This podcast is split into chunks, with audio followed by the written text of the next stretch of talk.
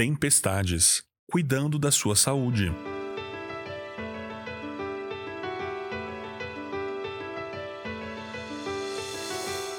Já notou que é muito comum sermos condescendentes em meio a tempestades? O dia foi ruim? Eu mereço um doce. Alguém me decepcionou? Também não vou para academia hoje. O trabalho foi intenso? Vou comer quantas pizzas eu quiser. Não passei na prova? Também vou comprar aquela roupa cara que eu queria para me desestressar. Briguei com meu cônjuge? Pelo menos vou assistir as minhas séries até a hora da madrugada que eu quiser. Como é que você cuida de si mesmo em meio a tempestades? A tendência é buscarmos logo um alívio, e o mais fácil e rápido e prazeroso que tiver. Podemos comer demais ou comer de menos.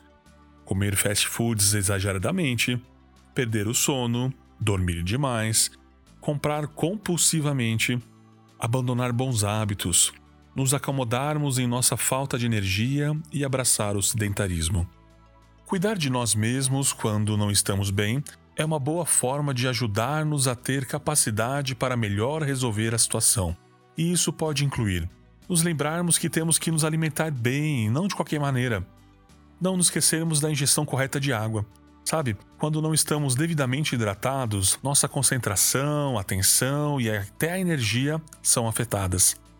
Descansarmos a quantidade de horas apropriadas e necessárias fazemos um exercício físico que nos ajuda na diminuição do cortisol, o hormônio responsável pelo estresse, e o aumento da produção de serotonina e dopamina, que regulam nosso humor e, e, consequentemente, colaboram para a resolução dos problemas, concentração e atenção.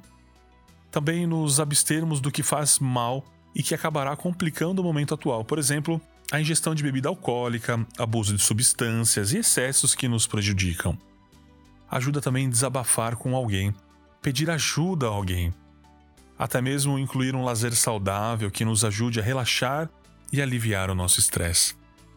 Portanto, quando perceber que a maneira pela qual esteja procurando algum alívio provavelmente também lhe traga consequências ruins, intencionalmente pare um momento e pense no que você pode fazer por si mesmo naquele dia e que colabore com a sua saúde física e emocional.